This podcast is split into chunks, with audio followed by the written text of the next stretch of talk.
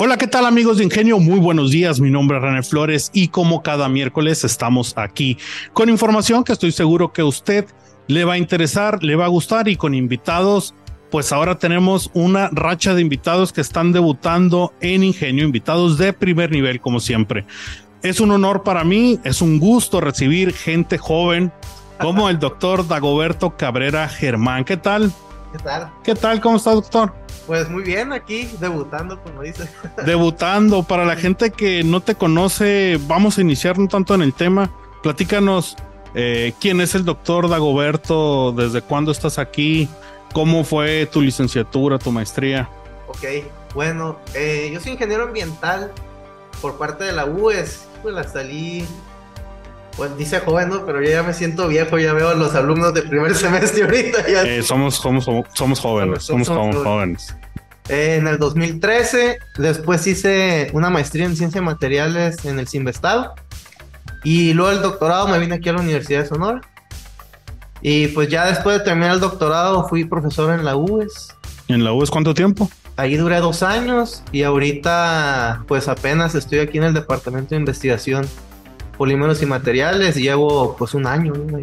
Qué bueno, qué bueno. Como escuchan, pues es el doctor es adscrito al departamento de investigación en polímeros y materiales y pues vamos a platicar sobre la espectroscopía fotoelectrónica de rayos X, pues eh, las ventajas y las limitantes que puede llegar a tener esta, se podría decir técnica. Sí, es una técnica, es una técnica de caracterización. De hecho, su nombre pues es así un poco rebuscado, ¿no? Pero generalmente todos en el campo, nadie le, nadie le dice así, pero le decimos XPS, ¿no? XPS. Que son sus, em, sus siglas. ¿sí? Sus siglas ¿En inglés podría ser? Sí, son sus siglas en inglés. Sería eh, X-Ray. X-Ray for Electron Spectroscopy. Ajá. Ok, ok, perfecto. Bueno, doctor, eh, entonces continuando, eh, ¿qué es eh, explíquenos qué es la espectroscopía y lo voy a estar leyendo porque el nombre como que no me acostumbro a él todavía. Espectroscopía fotoelectrónica de rayos X. Ok. Entonces, esta espectroscopía, bueno, como todas las espectroscopías, lo que nosotros hacemos es tirar luz a la materia y ver cómo responde, ¿no? ¿Qué efectos tiene? Y a partir de esos efectos, pues nosotros podemos eh, pues tratar de inferir cuáles son las características de los materiales, ¿no? Por ejemplo, esta mesa, el micrófono, lo que sea, ¿no? O sea, sirve para ver las características de los materiales. Estamos hablando y estamos ejemplificando algo pues sencillo como son la mesa, sí. los micrófonos, pero normalmente a dónde se dirige o qué tipo de materiales tratamos de identificar. De hecho, generalmente, eh, por lo que nosotros, pues cualquier sólido, ¿no? Pero pues ya recientemente ya se puede analizar líquidos y gases, porque esta técnica, por ejemplo, muchas, tú tiras luz y pues ves qué tipo de luz salen de los materiales al momento de, de, de, pues de que tú lo haces incidir con cierta luz. En este caso, nosotros tiramos rayos X, por ejemplo, a esta madera y salen electrones. De hecho, yo cuando, de hecho, por eso me metí a este campo, ¿no? Porque yo cuando estaba en la maestría estaba viendo materias como mecánica cuántica y eso. Ahí sí te quedas como que es un poco abstracto, ¿no? Sí, sí, sí. Pero y luego de repente hubo un clic así en mí y, y un problema nos puso el profesor y de repente nos dijo, man, este resultado está aquí con este, eh, con un experimento y está relacionado. Yo dije, wow, entonces sí es verdad. Entonces, eso es algo muy interesante porque no te queda claro que, por ejemplo, la mecánica cuántica sirve, es una teoría para explicar cómo funciona la naturaleza, que sirve mucho. Y ahí fue cuando me di cuenta que quiero saber más de esto. Entonces, lo único que hacemos es tirar rayos X y salen electrones. Bien. Nosotros medimos los electrones. Eh, tendrá. Eh, esto es. Bueno, estamos hablando de investigaciones, ¿no? Todavía pero tendrá algún tipo de aplicación en algún campo laboral fuera del laboratorio, ya sea, por ejemplo, eh, vamos a tratar de, en la medicina, se me viene a la mente, o en algún otro campo, a lo mejor eh, en lo espacial, en la minería, porque a lo mejor se puede eh, como identificar de qué material o mineral es algo. Sí, de hecho, eh, pues se utiliza más en Estados Unidos, ¿no? Que está más, que hay más oportunidad de tener un instrumento de estos, porque así como este instrumento, eh, lo que tenemos es que estamos midiendo electrones, entonces requerimos instrumentación como alto vacío y demás para poderlo medir. Por ejemplo, en la minería eh, se utiliza con lo que se conoce como fluorescencia de rayos X. Tú tiras rayos X y miras rayos X y es más rápido, ¿no? Pero, por ejemplo, em, en la industria de los plásticos, para saber la calidad de ciertos plásticos, en Estados Unidos se utiliza para eh, tirar rayos X y ves si hay ciertos desperfectos en un polímero, por ejemplo, eh, los aires acondicionados de los carros o algunas piezas plásticas, y tú puedes hacer un escaneo para ver cuáles son eh, pues la composición química de, ese, eh, de ese material y ver precisamente si dentro de tu proceso pues tuviste algún error y pues tengas que cambiar la materia prima o algo. Sí, que podría, o sea, me viene a la mente como que, ah, con el calor podría desprender cierto químico nocivo a lo mejor. Para algo. O... las características de calidad, a lo mejor, por ejemplo, el, aire acondicionado, ya ves que les pega los rayos, pues la luz no el del tablero.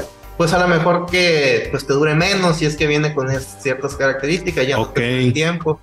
También me tocó trabajar en un proyecto una vez con una empresa eh, que se dedicaba a hacer em, de las llaves esos para los lavamanos, ¿no?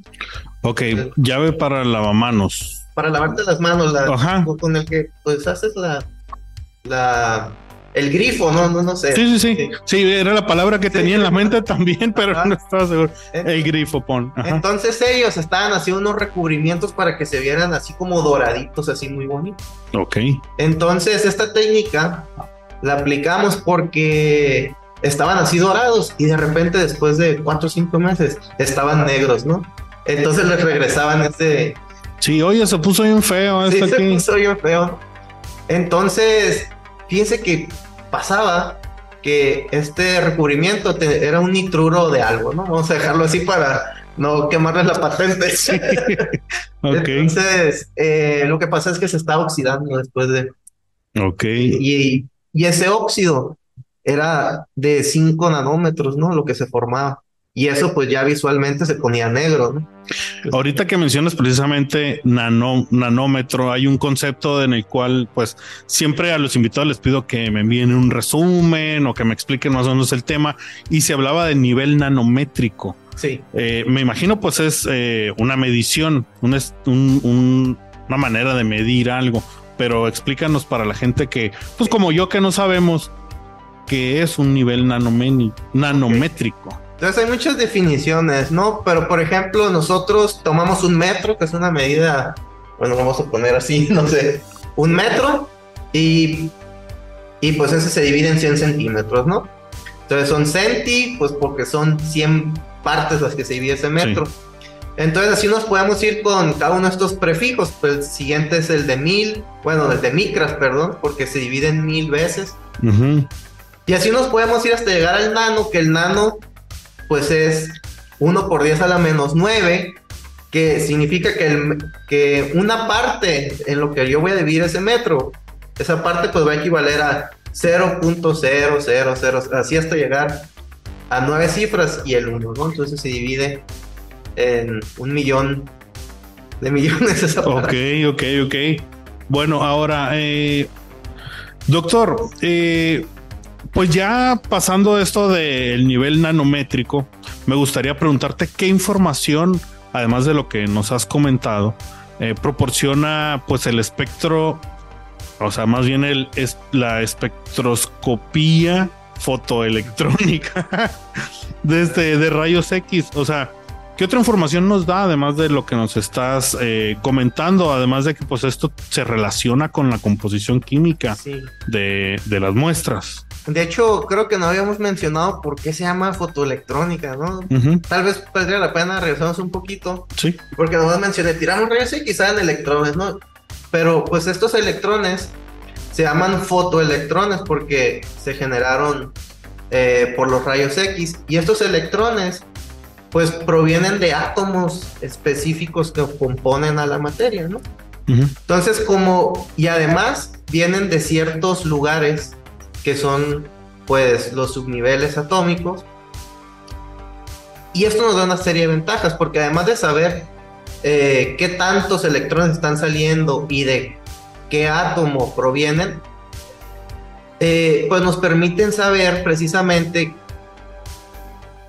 con qué átomos están enlazados con quién, ¿no? Porque, por ejemplo, que con otras técnicas de caracterización de análisis elemental se conoce que, por ejemplo, yo saco eh, la composición de cobre, azufre, por ejemplo, en las minas, ¿no? Que eh, se puede utilizar eso, ¿no? Para medir la composición de cobre, hierro, azufre, por ejemplo, en cierta proporción.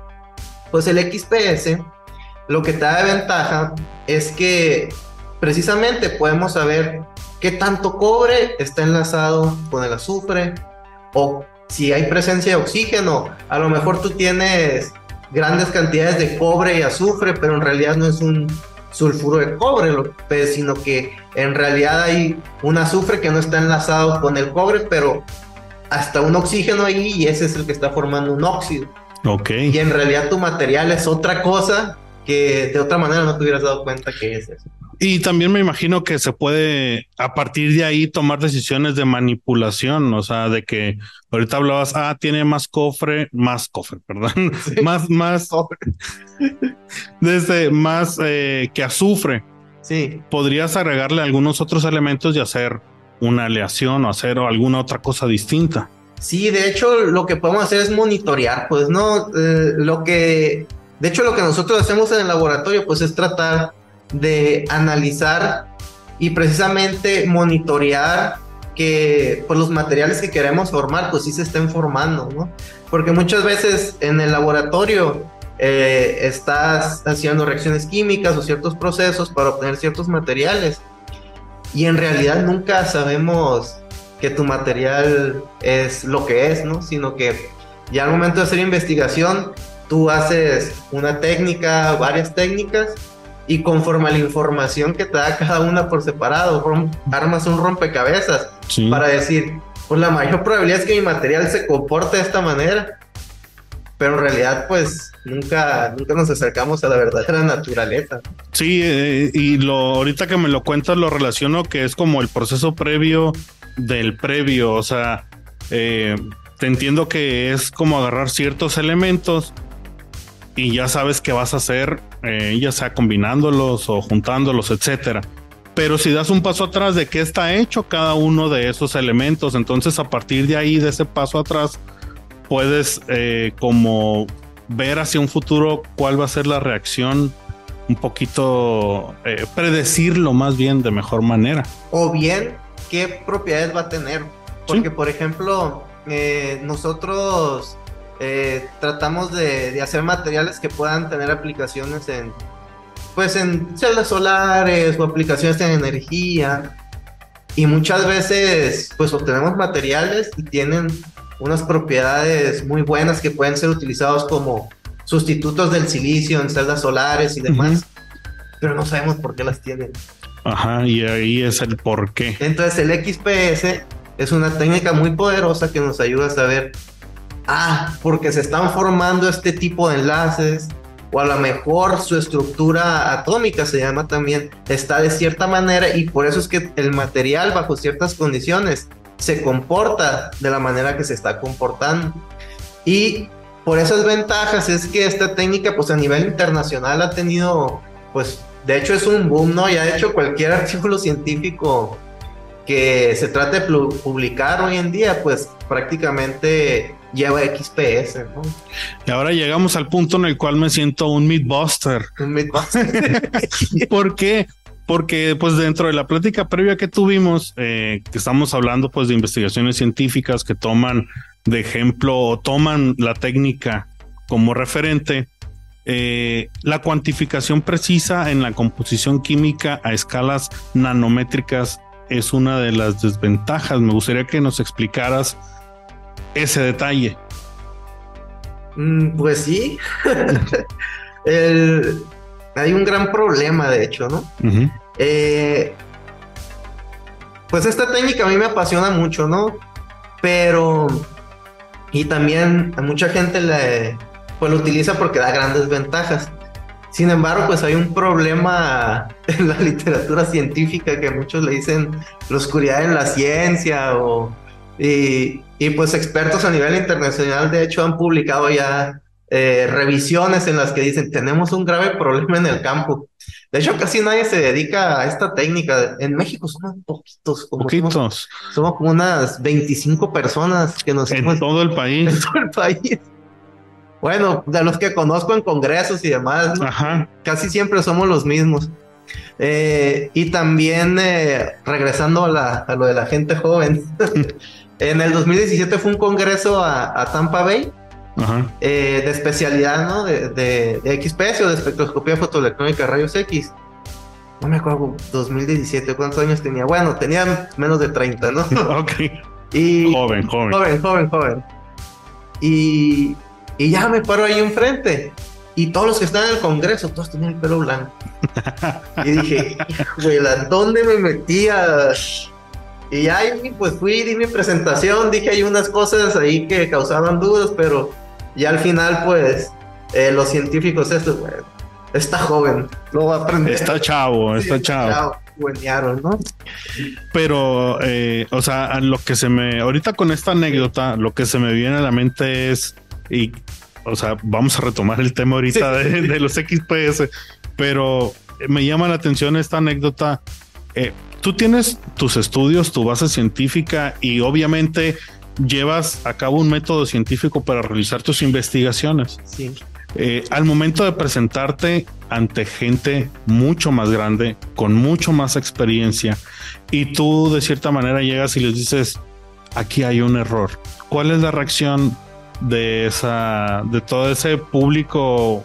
Público, porque tú estás enfrente de ellos dando una conferencia o dando una plática, pero pues al momento en que de refutar lo que se viene diciendo durante muchos años, que digo, al final de cuentas es natural, ¿eh? Sí. Me imagino que con la tecnología de antes no podía ser tan preciso Sí, exacto. que con la de ahora. Entonces tiene lógica que eh, alguien que se dedica a la ciencia, que es más joven, eh, va a llegar a, a- a unos resultados más precisos que a lo mejor hasta va, no quiero eh, utilizar desmentir o que va, está mal, pero simplemente como el, el poner o el, o el voy a, se me va la palabra, eh, no a pelear, pero A mejorar, ¿no? a mejorar, sí. Sí, porque eh, pues una cuestión de la ciencia es que pues es su característica, ¿no? Porque también me toca que dicen, no, es que antes le hacíamos así, eso, no, pues es que la ciencia se va mejorando cada vez. Y, y de eso también me decía un profesor una vez que, que estaba, estaba- cuando yo estaba en Querétaro, un profesor que estaba de, de sabático ahí en el centro de investigación, eh, me comentaba, no, pues sí, cuando yo estaba estudiando, hacíamos integrales recortando y pesando, y ese pues era el valor del integral, ¿no? Y Ahora. ahora, pues, pues ya haces un ajuste, ¿no? Y ya te da el valor, Todo en la computadora. sí, en la computadora. Pero pues a pesar de eso, eh, pues los datos hablan, ¿no? O sea, si la ciencia está bien hecha, eh, pues ahí está. Y, y pues la literatura científica que, se, que hemos tratado de estar realizando, pues ahí está. Y, y pues hay personas que, pues que sí, sí, sí respaldan nuestra idea. De hecho, un artículo también ese año que se publicó, pues los editores mencionaban, eh, sí te creo, ¿no? Entonces por eso se llegó a publicar. Pero la cuestión también que, que, que ocurre es que hay como que un desfase que como que casi no hay gente que se esté interesando en el campo. Y eso hace falta, pues como que, eh, porque no se dedican enteramente al campo, sino que nomás lo utilizan como una técnica complementaria.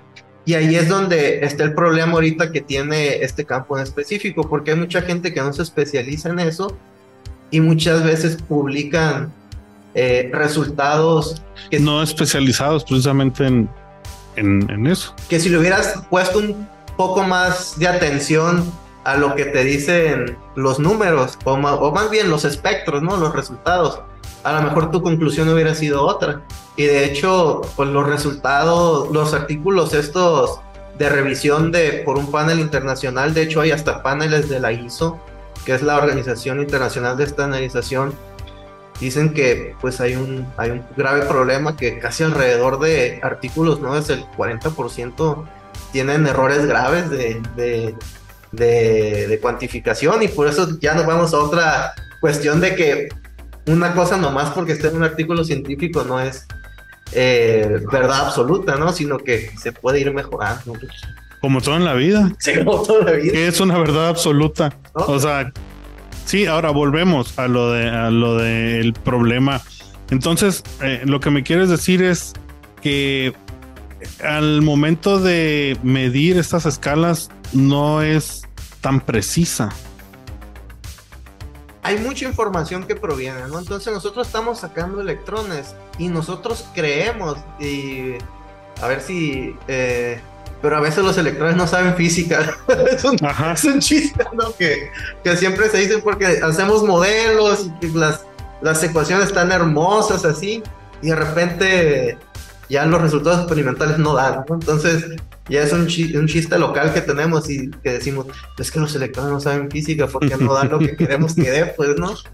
Entonces, eh, las, la cuestión de esta técnica es que con ciertos hay ciertos materiales que se ven muy bien y generalmente son metales o, o, o materiales que tienen un alto peso atómico, por ejemplo plomo, todo lo que está así en la, abajo, si ustedes ven la tabla periódica, todo lo que esté por abajo en, la parte de abajo, eso se ve muy bien, ¿no? Pero ya si nos vamos a cuestiones que están un poco más arriba, por ejemplo, el oxígeno, el azufre, el carbono, que pues la mayoría de las cosas están compuestas de, de, de estos elementos, son un poco más difíciles de ver. Entonces, la información está ahí, pero no sé, como si yo quiero saber eh, cómo está, no sé, vamos a poner, vamos al McDonald's ahí, vamos allá a la, a la alberca de pelotas y yo quiero saber cuántos, cuántas pelotas rojas hay y tú metes tu mano y, y sacas, pues hay una probabilidad baja de sacar las pelotas rojas y tratar de analizar qué características tiene porque tienes un montón de, de información extra que pues la tienes que depurar, ¿no? Ok, ok. eso es lo que muchas veces no te permite observar eh, lo que tú quieras, ¿no? Y en el XPS, de hecho, lo que uno busca es que nos sale una señal, un espectro, y está compuesta de electrones que muchas veces no sabemos de dónde provienen. Ok. Entonces hace falta depurar. Nos hace falta saber de dónde provienen. Y ese es el, el, el, la limitante que tiene. Ok, el saber de dónde proviene, en resumen, esa es la limitante. Ahora, estamos hablando de escalas nanométricas y estamos hablando de muchas cosas como para preguntarte qué necesitamos para superar esas limitantes. O sea, es una palabra, eh, ahorita que estábamos preparando la plática, es una palabra difícil, ¿no? Difícil de ponerla en, en palabras sencillas, así lo capto. ¿Por qué? Porque no es algo que podríamos, eh, o bueno, más bien aquí voy yo, más bien vendría mi parte. Yo no sé la escala del problema. Es como eh, platicábamos hace un ratito, ¿qué necesitamos para viajar en el tiempo? Pues bueno, a lo mejor alguien nos puede explicar qué necesitamos para viajar en el tiempo, pero de eso a que sea posible es una diferencia abismal. Ahora, danos tú una escala de qué tan posible puede ser arreglar estas limitantes. Sí, sí es, está complicada esa parte, porque de hecho en el, en el 99 más o menos, no, desde 1982, eh, este es un científico que se llama Sven Tugard, eh, él publicó una teoría en la cual, de hecho funciona muy bien, en, en la cual él predecía eh, cómo los electrones al momento de salir del material van perdiendo energía con choque, ¿no? Entonces, por ejemplo, cuando tú tiras los rayos X y salen los electrones, no salen así sin, sin tocar baranda, ¿no? sino que ellos van sufriendo una serie de colisiones al momento de, de salir del, del material y pues van perdiendo energía. Ok. Y con esta teoría nosotros podemos saber qué tanta energía está perdiendo y por ejemplo, en cada cho- cuántos choques va a tener. Eh, no sé, imagínense una multitud así y te quieres brincar una fila y pues Estás en el concierto, en el Tecate Sonoro. ahí, en- Ahí quieres llegar al escenario. y, y te tomas eh, algo ahí y ese es tu fotón, ¿no? Que te excitó. Y ya quieres avanzar hacia enfrente. Entonces vas chocando con todos y con unos vas a chocar más fuerte que con otros, pero tú vas avanzando, ¿no? Hasta llegar. ¿no? Entonces esta teoría te permite hacer eso, pero con electrones. ¿no? Y siempre llega, más bien, o sea, poniéndonos en esta, en esta, en este escenario donde estamos en el concierto, Sí. te lo tomas, vas con toda la energía, vas chocando, choca y choca y choca y puede llegar a que se te acabó la energía y no llegaste. Sí, sí puede llegar. De hecho, depende de la configuración, porque depende eh, en qué ángulo llegan, qué energía tiene, de dónde proviene ese electrón, porque, por ejemplo, eh, los electrones en un átomo pues se van dividiendo en niveles energéticos y está pues que el 1S, 2S, bueno, tienen ciertos niveles, ¿no?